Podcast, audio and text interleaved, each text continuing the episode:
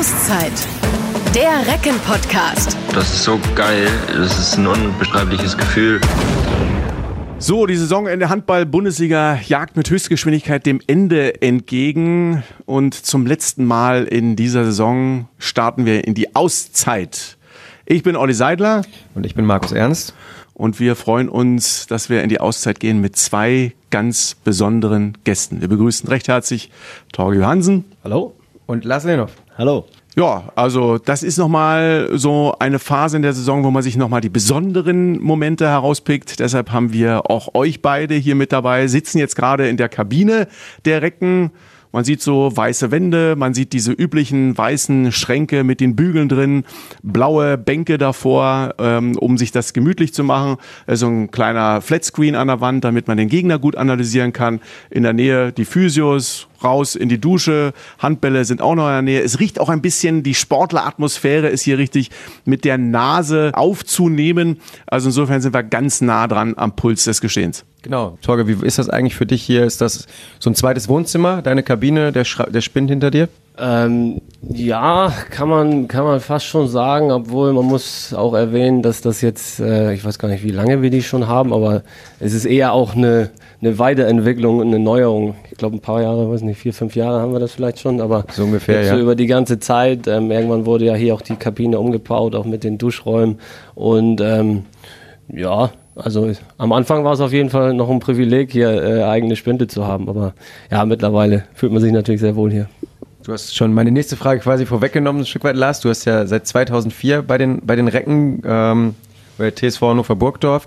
Ähm, wie war das hier am Anfang mit den Kabinen? Steht so dieses heutige Kabinen, die heutige Kabinensituation so ein Stück weit auch für die, für die Weiterentwicklung bei den Recken?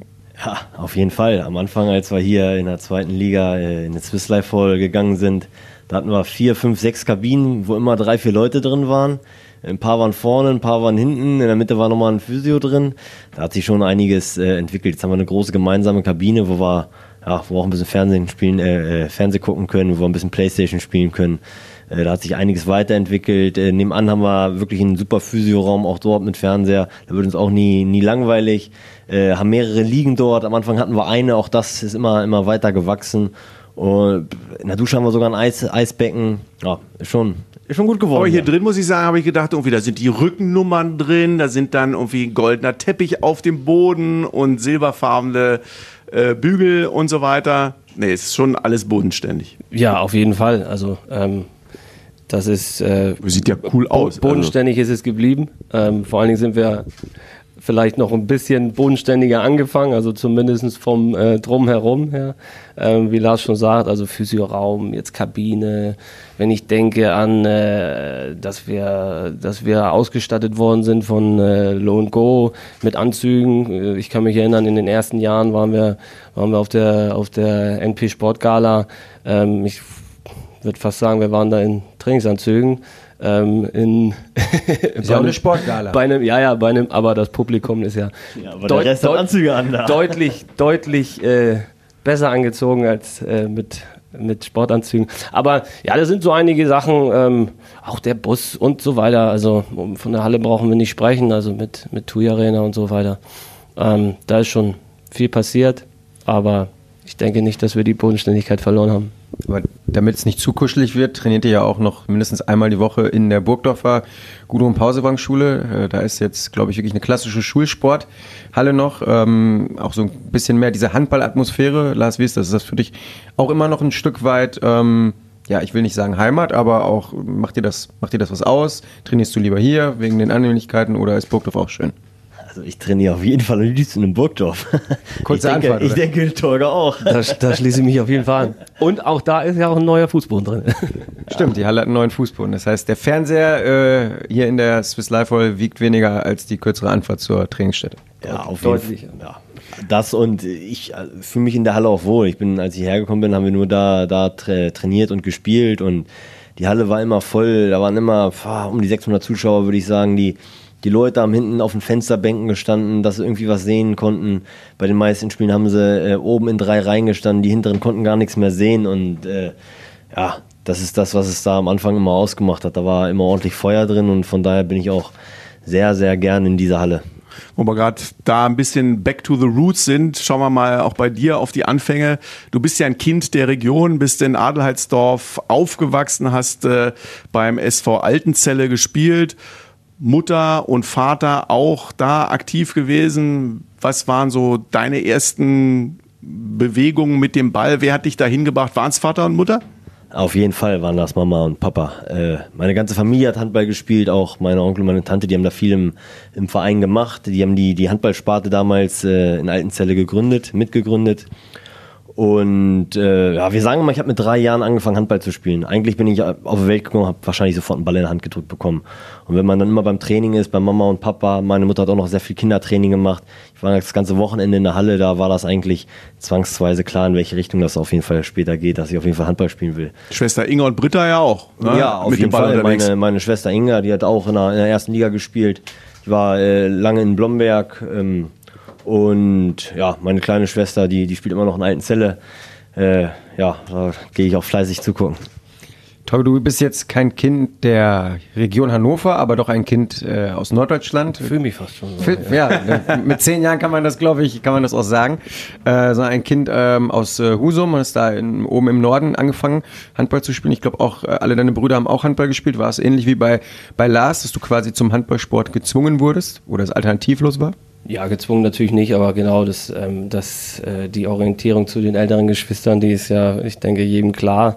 Ähm, ich habe zwei Brüder und eine äh, Schwester, alle sind älter, alle haben Handball gespielt. Ähm, und dementsprechend hat mich das natürlich auch immer mit äh, in, die, in die Halle gezogen und äh, dann in den Halbzeitpausen und nach den Spielen. Und wenn die Geschwister gespielt haben, hat man jede, jede Minute genutzt oder wenn man vielleicht auch das Glück hatte und durfte ein bisschen länger in der Halle bleiben, dann war sie fast schon dunkel, aber man hat dann da halt immer noch rumgezockt und ja Dinge Charme, ausprobiert. Den, den, der Handballsport, wenn ich äh, mal einhake, auch heute noch hat. Da sieht man ja auch heute nach Recken spielen, dass die Kinder danach noch eine Stunde auf dem Platz stehen. Auch ein Unterschied zum Fußball, oder? Ähm, ja, ich kann das beim Fußball gar nicht so äh, bewerten, das, das kenne ich da so nicht. Aber ich denke, das ist vielleicht auch noch breiter so gesehen aufgestellt in den kleineren Hallen jetzt bei uns äh, nach den Events.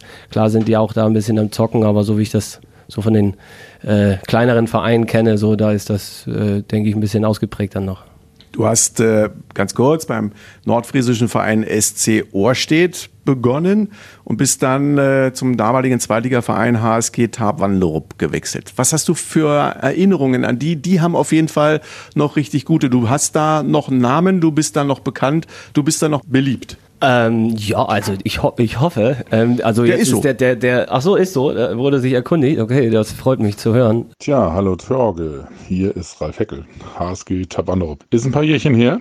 Ich kann mich aber gut daran erinnern, als du damals aus unserer A-Jugend draufkamst in die Männer und wirklich einen beeindruckenden Wurf hattest aus dem Rückraum. Peter hatte zweimal zu dir gesagt, unser Trainer damals, Peter Rigertsen, dass ein harter Wurf nicht alles ist. Und Albin hat auch das ein oder andere Mal, Albin Berg, unser Torwart, deinen Wurf in der langen Ecke hochgefangen. Du hast dich davon aber nicht beeindrucken lassen und bist deinen Weg gegangen. Ich muss sagen, der gesamte Verein ist wirklich stolz auf das, was du in deinem Leben geleistet hast. Nicht jeder kann sich von sich behaupten, dass er so weit gekommen ist. Auch wenn es vielleicht zum allerletzten kleinen Tüffelchen äh, ab und zu gefehlt hat. Nichtsdestotrotz, wir, die HSG Tabannerup, sind stolz, dass du auch bei uns gespielt hast. Torge, dein Weg bis in die Bundesliga ist wirklich eine super Sache gewesen. Der gesamte norddeutsche Raum ist stolz darauf, auf das, was du geleistet hast. Ich wünsche dir für den restlichen Lebensweg alles Gute und man hört und sieht sich. Ciao. Ja, ich, also ich hatte auf jeden Fall eine, eine, eine tolle Zeit und das ist ja letztendlich auch ein, eine elementare Zeit gewesen. Ich bin dort nach Tawanderup gewechselt in die damalige A-Jugend Regionalliga, was die heutige A-Jugend-Bundesliga ist ähm, und konnte dort schon von der ersten Mannschaft äh, im, im, Training partizipieren. Die haben dort damals zweite Liga gespielt, ähm, durfte dann auch schon ganz jung äh, dort, dort äh, ja, mich so ein bisschen ausprobieren.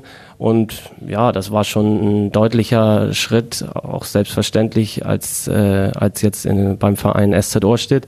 Ähm, das war ein kleinerer Verein und die waren nicht, nicht so aufgestellt wie die HSG Tawanderup. Und von daher waren das, ja, war das ein wichtiger Schritt auch. Wie war es bei dir, Lars? Damals äh, Aldenzelle, dann MTV-Zelle. Was hat den Schritt dann Richtung ähm, TSV Burgdorf damals noch für dich ausgemacht? Na, erstmal war es ja auch bei, bei MTV Zelle, das war eine Spielgemeinschaft im MTV Post Eintracht Zelle. Da haben wir auch in der Jugend große Erfolge gehabt. Also Norddeutscher sind, Meister. Ja, wir sind. Norddeutscher Meister geworden in der B-Jugend und damals konnte man gegen Magdeburg eigentlich nicht gewinnen. Das war schon eine Riesensensation, dass wir das äh, geschafft haben damals. Also leider sind wir im Halbfinale ausgeschieden um eine deutsche Meisterschaft. Aber das sind ja, Sachen, die da auch wirklich gut waren. Wir hatten immer gute Jungs drumherum und äh, wir konnten uns dadurch auch weiterentwickeln, dass wir ein recht hohes Niveau äh, im Jugendtraining hatten. Und ja, dann bin ich 2004 nach, nach Burgdorf gegangen. Ja, das Wichtigste war für mich, ich musste noch ein Jahr zur Schule gehen. Und das war am Ende so, wo ich gesagt habe, nee, ich gehe hier nicht weg. Ich habe noch ein Jahr, bis ich mein Abi habe. Und das ist sehr wichtig für mich, dass ich das irgendwie vernünftig beende. Und dann lag es einfach nahe, dass ich, dass ich nach Burgdorf gegangen bin. Ich hätte noch ein Jahr A-Jugend spielen können. Das habe ich nicht mehr gemacht. Da habe ich hier gleich in den Herren gespielt. Und äh, ja, am Ende war es, so wie es aussieht, auch der richtige Schritt. Absolut. Ähm, hast du noch, da du ja noch, noch Zeller bist, äh, Kontakte zu den Mitspielern vielleicht von damals auch aus der B-Jugend? Gibt es da noch Freundschaften, die zum, zum Teil bis heute halten? Ja, auf jeden Fall mit ganz vielen. Von da auch ein paar waren älter, mit denen bin ich immer noch äh, gut befreundet. Viele spielen noch Handball in Celle. Ein, zwei haben es auch noch mal ein bisschen weiter geschafft, aber äh, wir sind da immer noch im, im Kontakt und gehen auch immer noch mal ab und zu zusammen los. Und aus der Jugend damals bei dir, ähm, Tab Wanderup, da ging es dann gleich in die große, weite Handballwelt. Ist ja gar nicht so weit weg gewesen, denn die große Handballwelt ist ja bei dir quasi dann ums Eck gewesen. Dann ging es äh, zur SG Flensburg-Handewitt. So die ersten Berührungspunkte, wie ist das so, wenn man da als äh, junger Mann hinkommt und dann die ganzen Granaten, die damals da schon unterwegs gewesen sind, äh, auf der Platte hat? Ja, also das war jetzt, wenn man so wieder drüber nachdenkt, das war schon, das war schon Wahnsinn. Also ich meine, ähm, Flensburg-Handewitt ist nicht nur in Deutschland, sondern gerade jetzt als äh, ich als Husumer und als Nordfriese mit Flensburg um die Ecke ist das natürlich äh, das Größte, was es da mit dem THW Kiel natürlich äh, gibt oder gab. Ähm, ich habe dann anfänglich äh, in der zweiten Mannschaft einen Vertrag gehabt, die damals noch zweite Liga spielen konnten. Das geht ja heute nicht mehr. Ähm, und dann kam ja relativ schnell äh, so dieser Übergang, dass ich auch dort bei der ersten Mannschaft mit trainiert habe. Und das sind, denke ich, die ersten Berührungspunkte, die du angesprochen hast. Das war, also, ja, also das war auf jeden Fall ähm, ja, Wahnsinn. Also mit, mit diesen Figuren, die, die damals da den Kader ausgebildet haben, äh, ja, Wer hat dich da am meisten geprägt? Ah, da waren, da waren viele dabei. Also ähm, ich muss natürlich sagen, für mich war das, ich, eigentlich war ich ein Rückraumrechter. Da bin ich heute eigentlich auch noch, aber harten Wurf, ne? Ich würde dich da immer hinstellen. ähm, äh, nee, aber also bis zur zweiten Liga habe ich noch Rückraum rechts gespielt, mit äh, teilweise, äh, ja, also wenig rechts außen. Aber wo es dann äh, um die große Wahrheit ging, ob es irgendwie für erste Liga reichen kann, ähm, da hat mich dann der damalige Trainer zum, von, der, von der SG zur, zur, zum Training gebeten. Ähm, aber da stand ich dann halt auf rechts außen. Deswegen ähm, war natürlich erstmal eine große Orientierung äh, zu den Außenspielern. Da musste man halt schauen, wie, wie, wie funktioniert das jetzt auf dem Level. Aber ja, da waren viele Persönlichkeiten, also Glenn Solberg, Christian Berge, äh, Sören Strüger, Lars Christiansen natürlich. Ähm, ja, also ich war ja ein paar Jahre auch in Flensburg. Ähm, da haben mich eigentlich immer sehr, sehr viele tolle Handballer, aber auch tolle Persönlichkeiten so begleitet, wovon ich glaube auch ein bisschen was mitnehmen konnte. Ähm, ja, das war eine spannende und tolle Zeit. Deswegen hast du, Torge, ja auch äh, ziemlich lange auf der Autogrammkarte immer nicht nur rechts außen als Position gehabt, sondern auch Rückraum rechts. Aber bei dir, Lars, war es ja ähnlich. Da war, stand zwar links außen, aber du hast auch ganz lange noch mit Rückraum Mitte da ähm, als Position gestanden. Hast du damals in der B-Jugend in Celle auch viel auf der Mitte gespielt oder wie lange hast du überhaupt auf der Mitte gespielt und wann bist du als Linksaußen so spezialisiert worden, sagt man, In der glaube ich. Jugend habe ich fast nur im Rückraum gespielt. Rückraum Mitte, Rückraum links. Äh, und selbst in der zweiten Liga habe ich hier noch in der, im Rückraum in der Mitte gespielt. Und irgendwann, so peu à peu, habe ich immer mehr, mehr und mehr links außen gespielt. Also ich bin der Meinung, wenn der Trainer mich heute auf Rückraum Mitte stellen würde, dann würde es immer noch gut laufen bei uns. Ne? Also Hör ich da leise Kritik an Ja. Carlos Ortega raus. hat er noch nicht erkannt. Verstehe ich nicht. Dann, äh, Torge, ähm, war das so, Strüger hast du gerade schon angesprochen, der hatte sich dann da auch bei Flensburg verletzt. Dadurch hast du auch äh, eine ganze Menge Einsatzzeiten in der Bundesliga und auch in der Champions League bekommen. Als junger Mann gleich in der Königsklasse unterwegs. Kannst du dich noch dran erinnern, erste Auftritte da in der Champions League, was das für ein Gefühl für dich war? Ich bin mir nicht ganz sicher. Ich glaube, das erste internationale Spiel war, glaube ich, noch ERF Cup. Aber ähm, ja, also äh, spielt auch eigentlich keine Rolle in dem Alter, ob es nun äh, ERF Cup war oder Champions League, sondern das, ja, also grundsätzlich da Einsatz, Einsätze zu bekommen oder bekommen zu haben ähm, und dann ja das auf internationaler Bühne mit mitmachen zu können. Ähm, ja, ich will mich nicht wiederholen, dass es alles Wahnsinn war, aber es war so. Aber es war ein Wahnsinn. Du hast ein äh, Champions League-Finale gespielt, hä? Das kam ein bisschen später, ja. Aber Das wie war war, dann dein erstes 2007? Spiel? Kannst du dich ans erste noch erinnern, an den ersten Einsatz?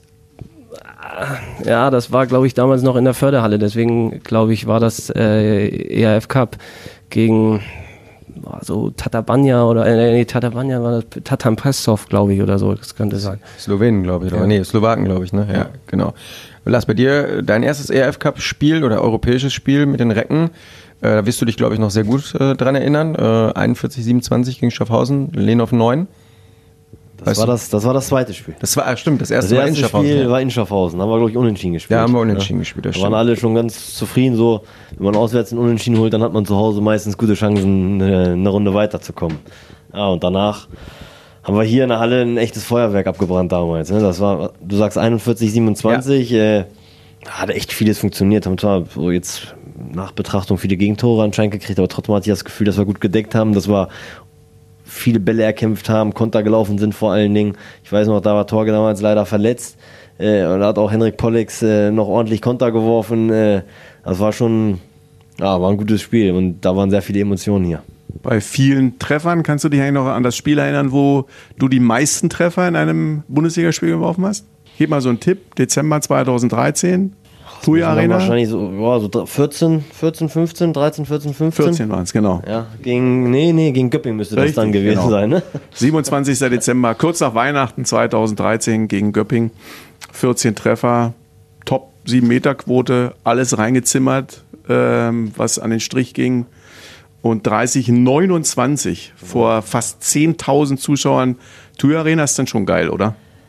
Auf jeden Fall, das war schon geil. Ich meine, wenn die TUI Arena voll ist, dann macht es auch wirklich Spaß zu spielen. Dann, äh, wenn die Spiele dann auch eng sind wie damals, äh, dann gehen die Fans mit, dann, dann, kommt dann eine, eine super Stimmung auf. Und ja, vor 10.000 Leuten macht es immer Spaß zu spielen, egal wo. Wir werden gleich noch tiefer in die Historie auch der Recken und eurer äh, Vergangenheit, die beiden Recken eintauchen. Nochmal vielleicht ein kleiner Schwenk zur Aktualität. Flen äh, Flensburg, Torge, du hast da gespielt. Die können Meister werden. Äh, ihr könnt vielleicht noch positiv mit beeinflussen in Kiel am letzten Spieltag. Wirst du da noch kontaktiert aus Flensburg oder äh, meinst du, die sind sich ihrer Sache auch so sicher und gucken erstmal nur auf sich? Oder ähm, wie, wie, wie läuft das? mein erstes Trikot war ein Kiel-Trikot. Oh, das heißt, das heißt, wenn wir dich aufstellen, wie der THW-Meister, oder? Ähm, Wenn es dein erstes war, dann entschuldigen wir das mal mit deinem jungen Alter damals. Ne?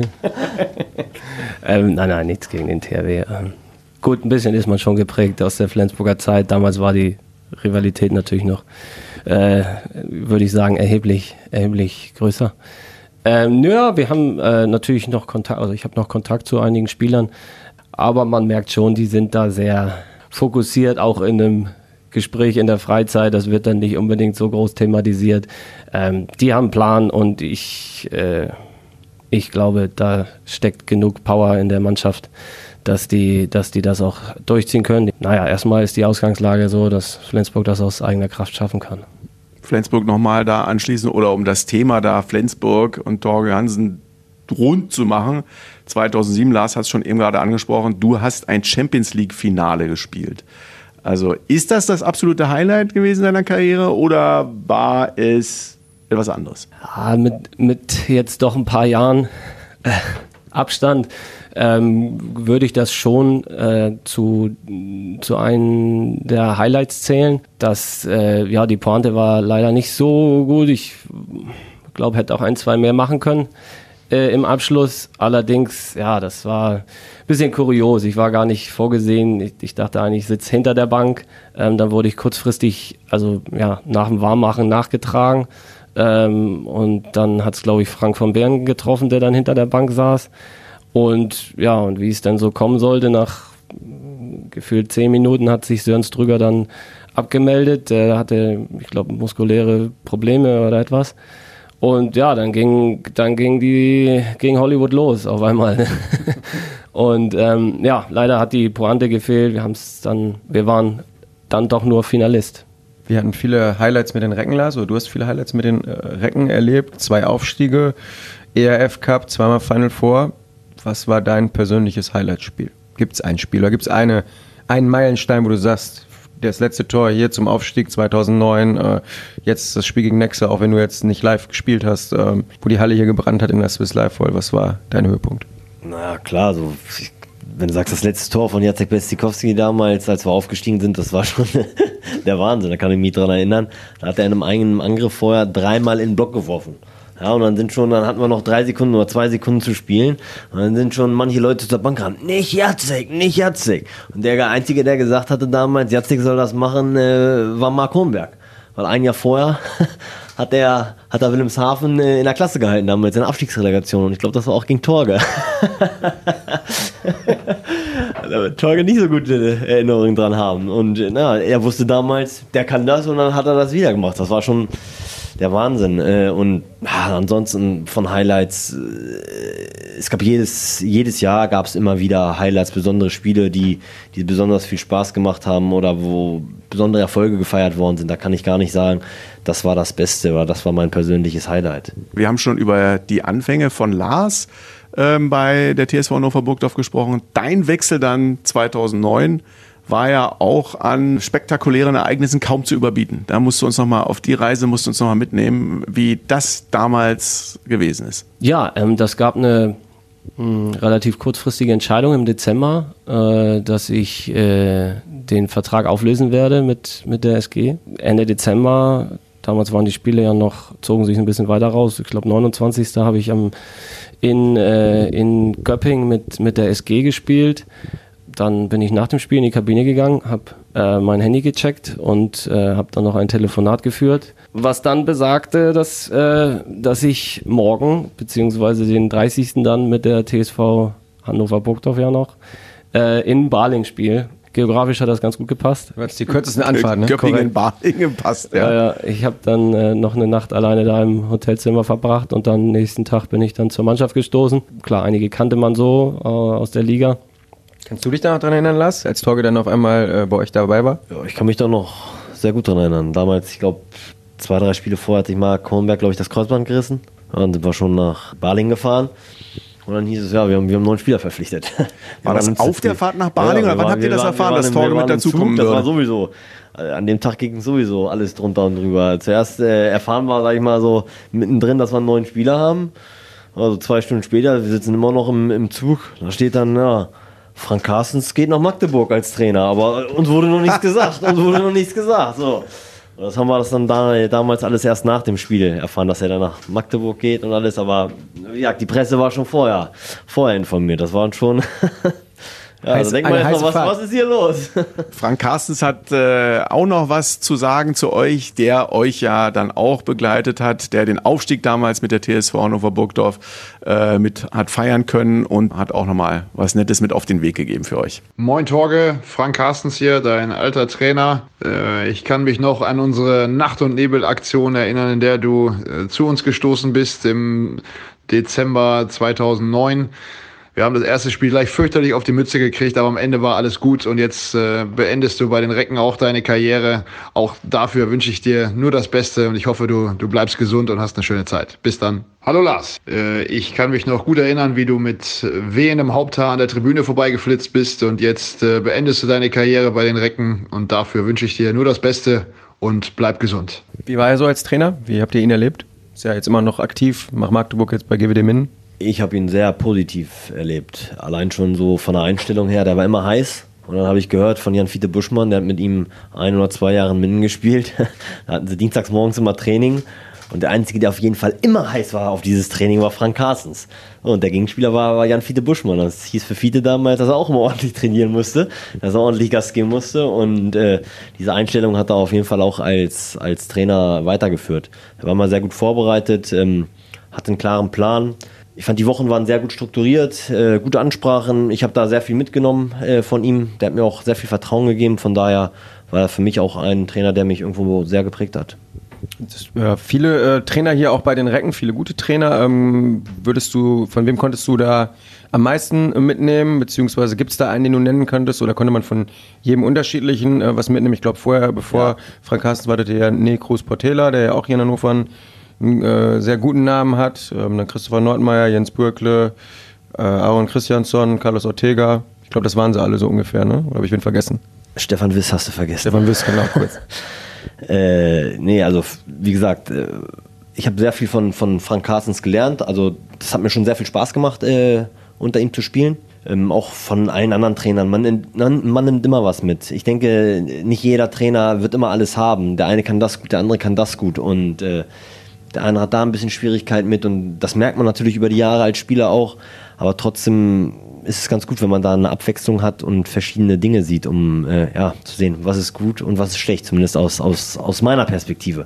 Und ähm, ja, da bin ich sehr dankbar darüber, dass ich da ein paar Trainer hatte, um da auch selber von zu lernen. Torge, du hast ja jetzt auch schon in diesem Jahr deine erste Station selber als Trainer, ähm, ja, sagen wir mal, zumindest begonnen. Du warst Co-Trainer beim Perspektivkader der Recken, Assistent von Heidmar Felixson. Ähm, Jetzt hast du ja auch in deiner Karriere viele Trainer gehabt, viele gute Trainer mit Sicherheit. Äh, wenn man selber so auch die, das Interesse an dem Trainer-Dasein hegt oder hat, ähm, schreibt man sich da von jedem mal was auf, guckt man sich da was ab, ähm, setzt dann das Puzzle so zusammen oder sagst du, hm, ich versuche lieber mein eigenes Ding durchzuziehen? Ja, ich äh, würde schon sagen, dass eine, eine Mischung aus allem. Ich muss also inhaltlich jetzt auch Übungsform, da bin ich jetzt nicht über all die Jahre äh, so akribisch gewesen und habe mir da von jedem was was aufgeschrieben. Ähm, jetzt von der Attitüde beziehungsweise von der Art und Weise de, des Handelns da denke ich, lebt man einfach auch von der, von der Erinnerung. Da verbindet man schon gewisse Dinge oder verbinde ich schon gewisse Dinge auch mit den jeweiligen Trainern.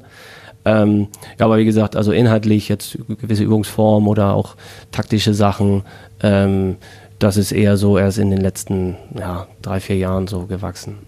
Lars, wir heißen ja Auszeit der Recken Podcast. Also wir reden jetzt gerade irgendwie auf, über Coaching und so weiter. In diesen Bereichen äh, der Auszeit, gibt es da äh, Punkte, wo du sagst, irgendwie da, da erreichst du mich wirklich mit? Äh, da gibst du mir die richtige Handlungsanweisung? Oder ist das bei, von Trainer zu Trainer unterschiedlich? Wie empfindest du das? Ich glaube erstmal, dass Kommunikation und Ansprache ein sehr großer Teil von Trainern ausmacht. Natürlich muss man das richtige Verhältnis finden. Man, man kann nicht äh, immer die gleiche Ansprache äh, geben und manchmal überpaced man da vielleicht als Trainer. Aber trotzdem glaube ich, dass die Hauptaufgabe eines Trainers auch darin besteht, äh, sehr gut zu kommunizieren innerhalb der Mannschaft, innerhalb der Mannschaft eine gute äh, Stimmung zu erzeugen, indem er mit allen, alle Leute ins Boot holt, indem alle Leute wissen, äh, welche Rolle haben sie und den, den Leuten auch beibringt, dass sie die Rolle irgendwie annehmen müssen und akzeptieren müssen. Ja, deswegen glaube ich, dass Ansprache und Kommunikation am Ende einen großen Unterschied machen können. Ist der Trainerjob denn auch was, Lars, was, was dir später mal vielleicht vorschwebt, was du, wo du dich siehst? Du hast ja mit deinem ehemaligen Mitspieler Joachim Hickelrüth schon mal ein Handballcamp für Kinder geleitet. Ist es dann vielleicht eher der Bereich, also Jugend, Kinderhandball oder möchtest du vielleicht auch die Profilaufbahn einschlagen? Ja, hab da schlecht geforscht, ne? Ich bin dieses Jahr aufgestiegen von der dritten in die zweite Liga. Als Frauentrainer einmal ja, kurz. Als ja, Frauentrainer. das, das hast du mir nicht, erzählt, ganz eingesprungen. Ja. Meine Schwester wohnt in Wuppertal und äh, die haben die gefragt, ob sie Solingen Greffrath übergangsweise für, für drei Spiele machen würde, weil die neue Trainerin Kerstin Reckentäler damals erst ab November konnte. Und dann hat sie mich gefragt, ob ich ihr ein bisschen helfen kann. Und das hat bei uns mit den Spielen so gepasst, dass wir da nicht gespielt haben. Da habe ich gesagt, jo, ich bin auf jeden Fall dabei. Und ich glaube, wir haben das ganz ordentlich gemacht. Ähm, die hatten ein bisschen Probleme da, wir haben die wieder in eine richtige Spur geführt und am Ende sind sie aufgestiegen. Zwei Erfolgstrainer hier, oder Olli? Torge, selber Vater, verheiratet. Alter Vater. Alter Vater. Hast, glaube ich, äh, drei Kinder, wenn ich das richtig mitbekommen Das habe. richtig. Drei Töchter. Drei Töchter. Sorgt das dafür, dass das so die Kraftzentrale ist? Oder bist du auch manchmal froh, wenn ihr dann fahrt und weg seid? Oder wie, wie ist das so mit der Familie? Nein, also das ist auf jeden Fall äh, ja Kraftzentrale, so kannst du das schon nennen. Also das, das nach Hause zu oder das nach Hause kommen und seine Familie aufzufinden, ähm, gerade auch nach so Fahrten, wo man dann halt eher mal länger getrennt war, das ist schon immer, das ist schon immer, immer schön. Wir waren ja vorhin im Dezember 2009. Torge Johansen hat sich den Recken angeschlossen. Lars, wie war dann so eure Beziehung? Wie hat sich das äh, entwickelt? War da von Anfang an schon eine gewisse Sympathie? Ich meine, Konkurrenten wart ihr ja nicht, aufgrund schon der unterschiedlichen Wurfhand, die ihr beide äh, habt. Wie, wie war das? Wie hast du das empfunden mit Torge am Anfang? Naja, erstmal erinnere ich mich an sein erstes Spiel bei uns. Ne? Da haben wir so einen Spieler aus Flensburg verpflichtet, da denkst du, der kann richtig. Ne? So, kommt da rein und dann wirft er wie wild aufs Tor. Also einzuwenden? nur, nur mal als Randnotiz, äh, könntest du noch mal aufführen, mit welchem Kleber ihr damals da gespielt habt und mit welchem wir jetzt spielen? Ja, das tut nichts zur Sache. Ja, war Spaß, war Spaß. Also Das in der Der Kleber wurde, das, wurde mit Kleber schlechterem war's. Kleber das, gespielt. äh, das, ja, ja. war der, der, der Fiat unter den äh, Klebstoffen, oder? Und in Flensburg hat man Ja, Ferrari, also- hat man Es war noch Ferrari Harz geklebt. oder was? Absolut keine Ausrede, ähm, deswegen vergessen wir das einfach und halten fest. Mein erstes Spiel für Hannover Burgdorf in Baling war zum Wegschenken eigentlich. Aber er ist ja 24 Stunden vorher auch gegen Göppingen gespielt. Und da weiß ging gar es nicht, ja. ob ich da auf, auf dem Platz war, aber trotzdem, gut, der, Das ist der, der ein, Ich Zinnober- wollte dich gerade retten. der ganze, ja, danke schön. der einzige Spieler der, der bin die Bundesliga. Brücke nicht rübergelaufen. Der einzige Spieler der Bundesliga, der wahrscheinlich in einem Jahr 35 Spiele gemacht hat und nicht 34. Oder? Den Rekord hältst du, zumindest. glaub ich. Könnte sein. Jetzt überlege ich gerade, ob ich da schon mal irgendwie Verletzung hatte, aber ich glaube nicht. Ja, nee, das, das Spiel in Baling war nix. Danach hat er ja eine echt Bomben-Rückrunde gespielt damals bei uns. Hat er ja, aus dem Rückraum getroffen, weil er ja auch eigentlich Rückraumrechter ist, ne, wie wir vorhin festgestellt gehört haben. haben. Äh, Und von außen hat er das auch sehr gut gemacht. War, war immer schnell, war immer schnell vorne, war immer im Abzug, dass er, dass er wirklich schnell Konter läuft und äh, das hat dann schon, schon sehr viel Spaß gemacht ähm, am Anfang. Am Anfang hatten wir, glaube ich, noch nicht ganz so eine enge Bindung, wie wir sie, wie wir sie jetzt mittlerweile äh, haben. Wobei im zweiten Jahr haben wir, seitdem werfen wir uns, glaube ich, zusammen ein. Ich habe mich damals noch mit Frank Habbe eingeworfen. Ich weiß nicht, Ja. du warst wahrscheinlich im ersten halben Jahr so mal da, mal da, weiß ich nicht genau, aber seitdem, ja, und dann ist die Bindung immer enger und enger geworden. Gibt es das Tattoo Best Friends Forever? Ist, ist bei mir noch nicht drauf, aber, aber wäre symbolisch auf jeden Fall Platz bei mir. Macht ihr privat dann auch ab und zu mal was zusammen? Du hast gerade gesagt, ihr wart schon mal im Urlaub. Ähm, Ab und zu mal. Zweimal schon? Nee. Zweimal? Zweimal im Urlaub, ne? Ja. Wo Ja. ging es dahin? Fuerte und. Heute? Ah ja, Sylt, genau, genau, genau. genau. Seid ihr auch so Wassersportler? Also geht's da dann auf Surfsbrett oder Kiten oder Ich nicht. du angelst nur, ne? Ja. Ich habe Wellenreiten mal so ein bisschen ausprobiert. So, eine Welle kann ich vielleicht stehen, aber, aber, aber keine großen. so? Nee, gar nicht auf Sylt. Wo habe ich das angefangen? Äh, in Florida habe ich das angefangen. In Australien bin ich auch schon mal gesurft. Also immer, wo, wo, wo so ein paar Wellen waren, habe ich mir dann so ein, so ein Brett gemietet und habe das ein bisschen aus, ausprobiert. Ich denke mal, das liegt aber auch bei mir an der Herkunft, jetzt Husum, Nordsee. Ich glaube, ich wollte damals ja, surfen gehen, war aber kein Wasser da. Deswegen Da waren die falschen sechs Stunden gerade, ja. war das Thema erledigt. Hast du doch nur im Sand gespielt und Burgen gebaut, oder? Lars hat das ja gerade gesagt. Ähm, erstes Spiel ging so, aber dann ging es so richtig ab. Saison danach, dann 2010, 2011. Torreichste Saison bei der TSV Hannover Burgdorf, wenn ich es richtig gesehen habe. Mit äh, 126 Toren in der HBL. 126 ist schon fett. Ja, ich glaube, Lars hat öfters mal mehr gemacht als 126. 14, 15 war das beste 184. Aber beide eint, dass sie ihr tausendstes Tor in der DKB und bei Bundesliga für die Recken geworfen haben. Ich glaube, du tausend natürlich nur für die Recken, du zusammen mit Flensburg, aber auch das tausendste hier bei den Recken. Ist das so eine Marke, auf die man auch stolz ist dann, wenn man vielleicht auf seine Karriere mal zurückblickt? Oder sagt ihr, Tore werfen ähm, ist zwar nice, aber am Ende ist Gewinnen dann mit der Mannschaft auch wichtiger? Ja, also gut, 1000 hat man auf jeden Fall gemacht. Ah, es ist schon eine schöne Sache, ne? wenn man so mal zurückblicken kann und sagen, oh, ja, Bundesliga, oh, 1000 Tore habe ich da geworfen. Das ist schon das ist eine schöne Sache, auf jeden Fall. Seid ihr auch äh, Zimmergenossen, wenn ihr unterwegs seid? Nee, mit wem bist du auf dem Zimmer? Ich bin mit Martin Ziemer zusammen, auch schon, ja, eigentlich seitdem er hier ist. Ist ja auch schon ein paar Jahre hier. Du? Ja, ich war immer mit Hannes Jon Jonsson und mit Chapa Stitch auf dem Zimmer und letzten zwei Jahre wechselt das so ein bisschen hin und her, wer, wer über ist. Wir waren erste Saison, machen wir einen kleinen Sprung. So die ersten ein, zwei, drei Jahre in der Reckengeschichte in der Bundesliga war es eher so unteres Mittelfeld, sage ich mal. Dann kam die Saison äh, 12, 13, wo ihr euch zum ersten Mal für den Europapokal qualifiziert habt und äh, den sechsten Platz, glaube ich, in der Bundesliga erreicht habt. War das rückblickend so die Saison, wo hier auch äh, die Professionalität auch abseits des Spielfelds nach und nach nach vorne ging? Wie würdet ihr das sagen? Ich würde erstmal sagen, dass auch abseits des Spielfelds sich hier alles peu à peu immer entwickelt hat und immer wieder weiterentwickelt. Also das war jetzt nicht die Saison, wo sich alles entwickelt hat. Natürlich, äh, da hat einfach alles geklappt bei uns und ähm, die Euphorie, Euphorie, nimmt man mit und äh, dann wird man auch in der Stadt ganz anders nochmal noch mal wahrgenommen. Ich glaube, die Euphorie wurde hier dann auch ganz gut äh, aufgefangen in der Stadt, sodass wir bekannter wurden, äh, haben immer mehr, mehr und mehr und mehr Zuschauer bekommen, wo ich bei, ich sage am Anfang, sagen wir so, Anfangs der Saison waren nicht so viele Zuschauer da, ab Winter war es eigentlich immer, immer ganz, ganz gut. Ja, also genau, also jetzt so von der Entwicklung her, ähm, jetzt speziell eine Saison rauszu, rauszunehmen, aber natürlich, das war ja, äh, also nicht nur, dass das bis dato der größte Erfolg war für, für Hannover Burgdorf oder die Recken, ähm, sondern das, das war ja auch nicht absehbar. Also so, so einen Lauf zu haben, ich kann mich, glaube ich, erinnern, dass, dass, dass unser Hauptsponsor Bernd Gessert, äh, da gab es mal was in der Zeitung zu lesen und das war so die Ausrichtung, Ziel. Ne? Und glaub, ja. ähm, also grundsätzlich richtig und gut, aber so für den Moment dachte man schon als Spieler, will man das natürlich auf jeden Fall, aber boah, vielleicht sind wir noch ein bisschen davon weg. Und dann hat es genau in der Saison gepasst. Ähm, fand ich großartig. Hat auch einfach alles geklappt. Und dann haben wir bestimmt 7, 8, 9, 10 Spiele mit einem Tor gewonnen. Ich glaube, wir hatten am Ende nur plus 20. Ja, ich glaube, jemals das, das schlechteste Torverhältnis wahrscheinlich äh, eines Sechsplatzierten, was es jemals in der DKW-Bundesliga gab. Ja, das könnte sein. Das war die Saison, wo wir gesagt haben, wir spielen so lange, bis Burgdorf gewinnt, ne? Äh, da waren ja mehrere Spiele dabei. Ja, ja, mehrere Spiele, aber ich sage ja, die, die Saison, ja, wo wir gesagt, ja. gefühlt war so, wir spielen so lange, bis wir dann auch gewonnen haben. War das nicht auch das eine Spiel dabei, wo du die drei Tore in Gummersbach innerhalb von 50 Sekunden geworfen hast und ihr dadurch noch mit einem gewonnen habt, wo ihr eine Minute vor Schluss noch mit zwei hinten war? Das war auch ein, eines dieser Spiele, ne? Auf jeden Fall. Das, ist der Slogan von Torge gerade ganz das war auch ein, Das war auch ein Highlight, ne? Also das ganze Spiel haben wir eigentlich zurückgelegt. Ich kann mich daran erinnern, dass wir jemals äh, geführt haben in dem Spiel und dann ja, ist mir der Ball dreimal in der Hand gefallen und dreimal getroffen. Ein Vor, Abpfiff, aus.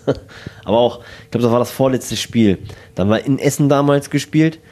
Äh, Essen ist abgestiegen in dem Jahr und wir haben wirklich nicht gut gespielt, auch die ganze Zeit zurückgelegen und am Ende, ich glaube, drei Sekunden vor Schluss äh, trifft äh, Cabasic direkt von der Mitte. Ich, war das so? Ja. Direkt also von der wir, Mitte, wir waren, Anwurf, wir waren aber sieben Feldspieler gehabt haben, irgendwie sowas. Ja. Und, äh also wir waren, wir waren aber schon safe, glaube ich. Das war, das, der, der Sieg hatte, hatte nee, kein... Aber war ja, ja, ja, genau, aber es, es passte zu der Saison tatsächlich. War fast schon... Äh, also, boah, wir, also wir haben uns gefreut, aber mit so ein bisschen Demut den Essen dann gegenüber. Das war irgendwie, naja, so das war aber wichtig. Halt Danach sind wir drei Tage nach Mallorca geflogen. Gibt es irgendwie ein Spiel, was ihr euch zurückwünschen würdet? Entweder weil man es dann äh, hätte besser machen können oder weil es einfach so sensationell war vom Erleben, vom Publikum, vom eigenes Ergebnis oder von der eigenen Leistung?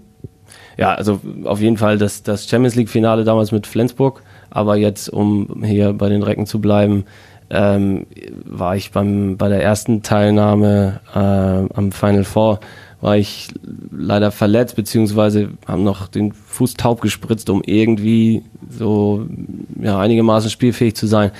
Ähm, und erstens das erste Mal dabei zu sein, auch da schon mit dem Wissen, ist ja jetzt nicht so lange her, ah, kommt man da nochmal wieder hin und ja, und dann diese, diese, diese Emotionen aufzunehmen, diese, das fing schon beim Einlaufen an zum Warmmachen, dann war unsere Kurve komplett schon ausgebildet mit unseren Fans ähm, und man hat da, also das da war das Halbfinale gegen Wetzlar?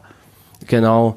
Ähm, und da weiß ich nicht, da habe ich ganz, was ganz Besonderes wahrgenommen. Dass, da war eine, eine Verbindung, die war besonders. Also die war einmalig und ja, da, das Spiel würde ich gerne im fitten Zustand nochmal spielen. Lars?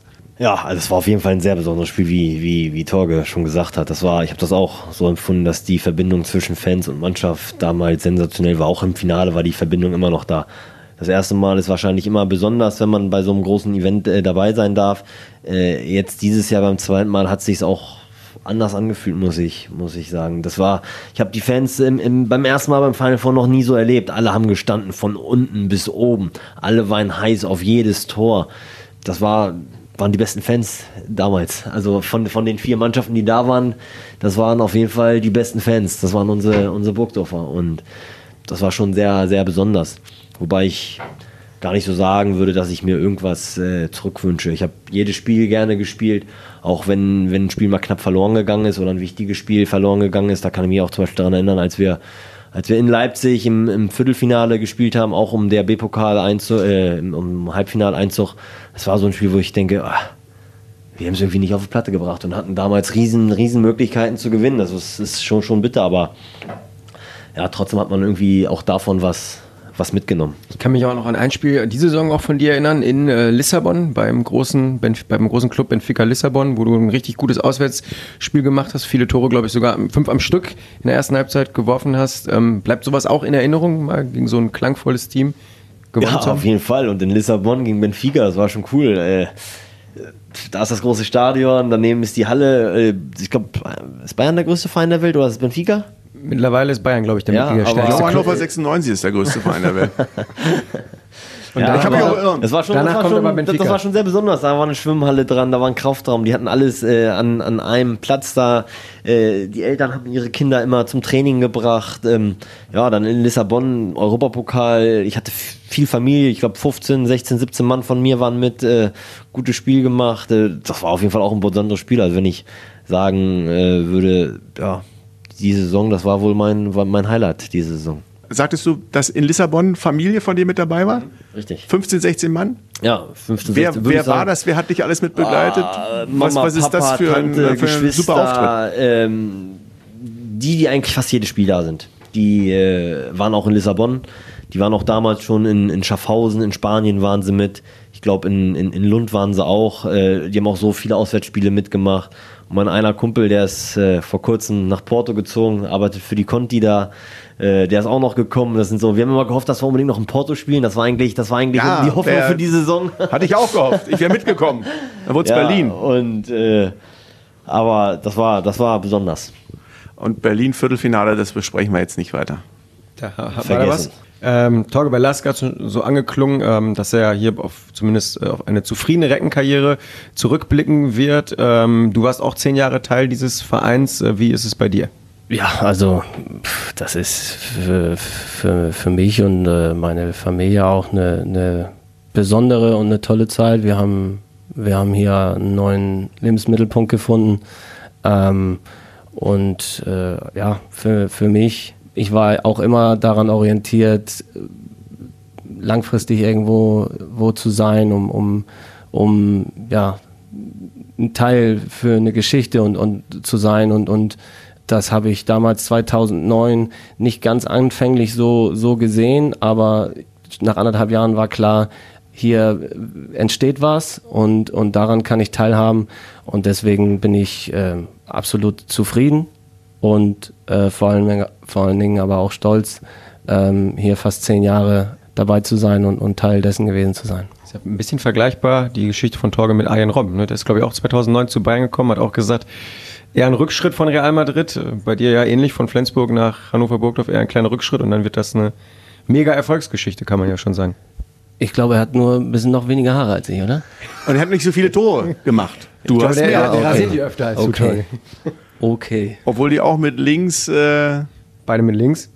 Dann auch schön versenkt wurden. Auch von Robben auch nicht schlecht versenkt. Äh, Obwohl er so ein typisches. Robben ist Linksfuß, ne? Ja. Als Linkshänder bin ich Rechtsfuß.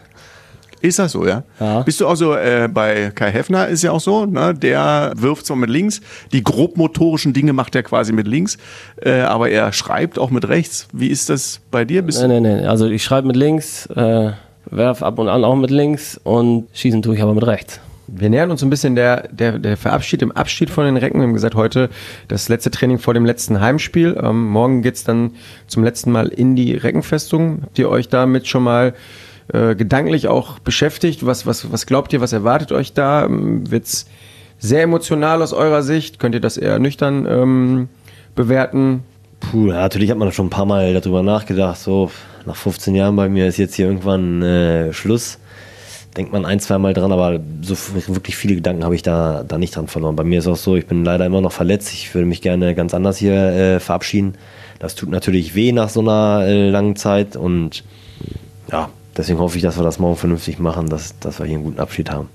Ja, genau. Also ich meine, klar macht man sich, äh, macht man sich da jetzt nicht nur für, für, für morgen und, und äh, irgendwie Abschied Gedanken, sondern man merkt natürlich so, die, die, die Zeit endet. Ähm, aber jetzt speziell morgen, da, das lasse ich einfach, lassen wir, lass, lass, lassen wir uns, äh, lassen wir auf uns zukommen. Denn ähm, die Mannschaft schon ähm, eingeladen für eine Abschiedsfeier bei euch beiden. Ähm, macht ihr das zusammen? Macht, gibt da jeder einen aus? Wie ist das? Oder habt ihr das schon gemacht? Ja, nee, das machen wir zusammen. Tatsächlich.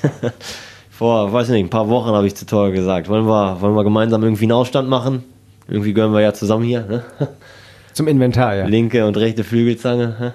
Einladung ist noch nicht, nicht ganz raus, aber die Grobplanung steht. Wir haben ein bisschen terminliche Probleme jetzt. Ist ja meistens dann so, dass das zum Ende alles auf Mal kommt, aber äh, das werden wir auf jeden Fall realisieren. Wusste gar nicht, Lars, oder wusstest du, dass du auch Schauspieler eigentlich bist? Du ah, ja, genau, stimmt. Ja, ja du Stromberg, ne? Ja, genau. Sehr gut. Wie oft wurdest du darauf schon angesprochen? Auf, äh Am Anfang ein paar Mal, aber gar nicht, gar nicht so oft. Doch immer mal wieder, als, als Stromberg äh, ein heißes Thema war. Da wurde ich, ach, spielst du ja auch mit und so, ne? Aber. ja, Torge könnte man zumindest gewisse Ähnlichkeit mit Christoph Maria Herbst so. Mir wurde mindestens dreimal nachgesagt, ich sehe aus wie Jason Statham. Oh ja, das stimmt. Aber der hat nicht so einen Bart meistens wie du, ne? Also, nee, Fuchs ist da war der vielleicht noch ein bisschen. bisschen Siehst kürzer. du dich also eher als äh, Actiondarsteller oder bist nee, du eher so ein nee, Typ nee, oder nein, nein, ist das gar nicht Nein, so? das Fass wollte ich jetzt nicht aufmachen. Nee, nee. Wenn wir nur bei Vergleichen waren. Ich dachte mal, Jason, also dass du eher durch deinen Intellekt auffällst, als statt durch deine ähm, Körperlichkeit. Punkt. Das hoffe Er schüttelt das sich ho das hoffe und ich. Ende. Voll auf die Zwölf. So, voll auf die Zwölf machen wir jetzt mal so, dass jeder eine Story über den anderen erzählen muss, die er in den vergangenen Jahren erlebt hat. Lars, fang mal an. Welche Story hast du mit Torge erlebt, die bisher noch niemand kennt und die besonders war? Ich könnte erzählen, als wir, als wir Forteventura waren. Wir wussten, dass wir da beide in, ins gleiche Hotel fahren. Geplant oder war das Zufall sogar? Ja, wir wollten beide, es war, am Ende war es so ein bisschen Zufall. Und dann hatte Torge gesagt, er fährt nach Fuerteventura. Und wir gesagt, ja, dann buchen wir da auch. Und dann sind wir dahin. Wir waren schon ein oder zwei Tage vorher da. Und äh, Birte und ich sind sonst immer sehr viel rumgereist und waren gar nicht so groß in Hotels. Und dann haben wir halt nach einem Tag da auch schon ziemlich viel erkundet. Am nächsten Birte ist jetzt deine meine Frau. Frau. Meine Frau, genau. Meine Frau Birte. Und äh, wir wussten, am nächsten Tag kommt, äh, kommt Torge. Und ab morgens um neun haben wir eigentlich an der Rezeption gewartet, immer wieder. "Ah, Kommen Sie, kommen Sie, kommen Sie. Und na, am Ende sind sie erst abends um 18 Uhr gekommen, aber äh, Bert und ich sind da halt immer den ganzen Tag wieder hinmarschiert, ne? weil wir haben uns gefreut, dass die kommen und äh, haben den Tag danach ausgerichtet, dass wir, dass wir euch endlich sehen. Aber das ist ja jetzt nicht so eine Anekdote in dem Sinn, aber Ja, wo war das die ist denn so eine schöne Erinnerung von uns, von, von der Bert und ich öfters mal erzählen, wenn wir erzählen, dass wir auf, auf Fuerteventura waren. Was war das Problem? Wo wart ihr? Wo habt ihr gesteckt? Ist der Flieger nicht gekommen, Torge? Der Flug war einfach spät abends, aber wahrscheinlich war unsere Kommunikation nicht so, so optimal. Gab es doch keine Handys? Ja, das ist das Problem, wenn man, weißt du, einer rechts außen, einer links außen, da sind in der Regel 20 Meter mindestens dazwischen und äh, dann kann da schon mal was verloren gehen auf dem stille Postweg. Das ist jetzt aber eine sehr, also die ist echt piesig, die Geschichte. Ja, das ist also nicht Sehr so. nett. Da kann man ja mal mit einsteigen so. Absolut. Jetzt kommt Torge. Jetzt musst du einen drauflegen. Waren wir zufälligerweise äh, vor kurzem was essen und haben dann Lars und Birte äh, von zu Hause abgeholt, beziehungsweise nochmal zu Hause besucht, weil meine Frau und die Kinder, die hatten das Haus auch jetzt noch nicht ganz fertig gesehen, ich auch nicht. So, das haben wir uns dann angeschaut und meine, meine Mädels, besonders meine Große, die ist natürlich auch schon ein bisschen schuhaffin. Äh, und dann wurden wir in das Schuhzimmer von Lars Lenhoff geführt. Da gingen natürlich erstmal die Augen auf. Ich hatte grundsätzlich schon eine Vorstellung, was beruht auf die lange Freundschaft und das gemeinsame Handballspielen, dass ich wusste natürlich, dass Lars sehr schuhaffin ist, aber in diesen Raum dann doch reinzukommen, das war doch nochmal ein kleiner Wake-up-Call, auch für mich, denn was sich da offenbart hat, das war Was hast du gesehen? Beschreibe es uns. Also erstmal ganz viele Schuhkartons, aber nicht irgendwie zerfleddert oder, sondern akkurat sortiert nach Marken, nach Werten. Mittlerweile werden die Schuhe ja auch extrem gehandelt. Ähm, was der nächste Punkt ist, auch da rekrutiert er natürlich sein sämtliches Umfeld, um dann irgendwie diesen kurzen Spot zu, zu generieren, wo denn, wenn da mal 5000 äh, Schuhe auf den Markt kommen, dass er dann auch einen davon abbekommt, was überhaupt nicht gang und gäbe ist. Deswegen bedarf es natürlich maximaler Hilfe. Ich bin nicht bei den äh, großen, großen Marken angemeldet online, deswegen bin ich ihm da keine Hilfe, aber er hat genügend. Ja, das war auf jeden Fall ein besonderes Bild nochmal, trotz des Wissens der Affinität. Bist du der einzig männliche Kunde von Zalando, oder? Bei Zalando kaufe ich keine, keine Schuhe.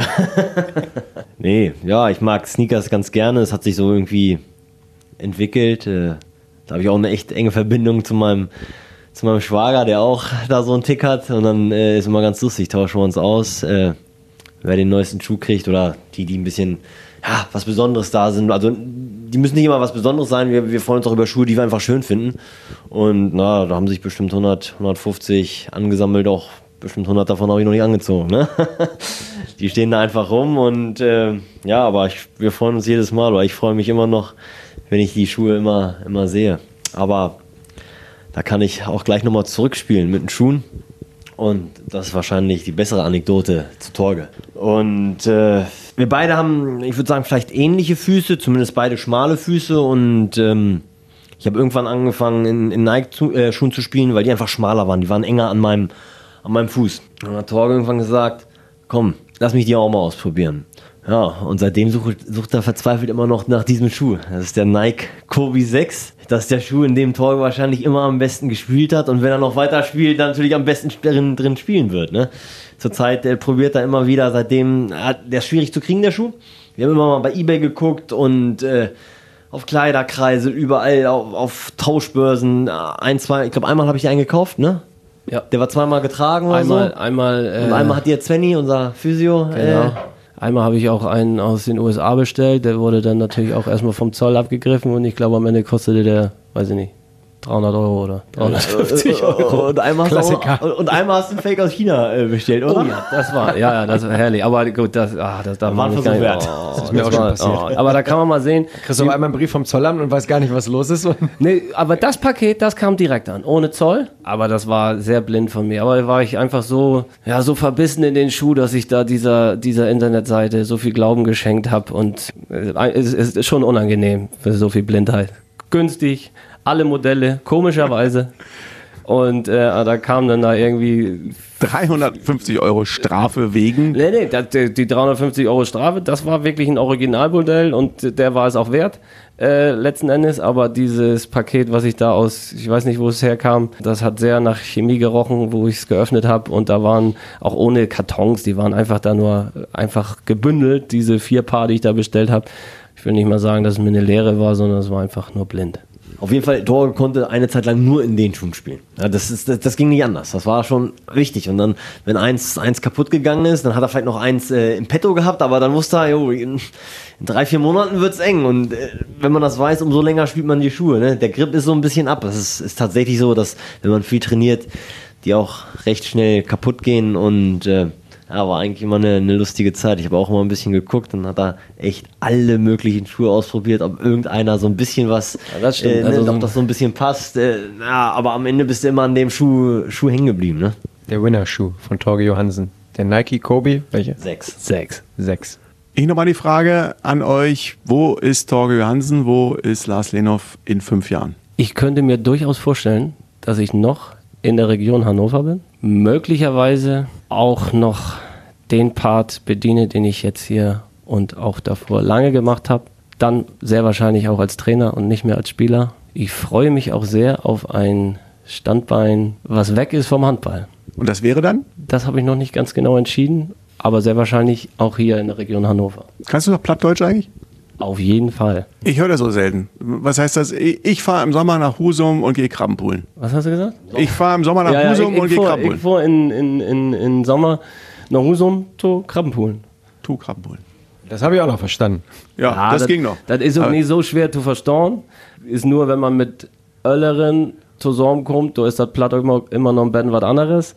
Und wenn dann ein Gauer schnackt war, dann ist das wie mit so Fällesbrocken, dann verliert man irgendwann mal die Faden. So, da war ich schon ein wenig raus. Faden, ne? Jetzt kommst du, Lars. In Wo siehst fünf du Jahren. dich? Wo sehe ich mich in fünf Jahren? Ah, ich gehe auch davon aus, dass ich in fünf Jahren wahrscheinlich hier in der Region bleiben werde. Ich bin in Celle fest verwurzelt und äh, da gehe ich grundsätzlich davon aus, dass wir da sehr wahrscheinlich wieder sein werden. Sturmfest und erdverwachsen, so heißt das doch. Die ne? Niedersachsen, genau. Leibniz-Uni, Wirtschaftswissenschaften Habe ich studiert. Wirtschaftswissenschaften studiert, genau, neben, neben Handball immer, ganz normal an der Uni. War auch nicht immer ganz einfach, aber am Ende bin ich sehr glücklich, dass ich das ordentlich, ordentlich durchgezogen habe.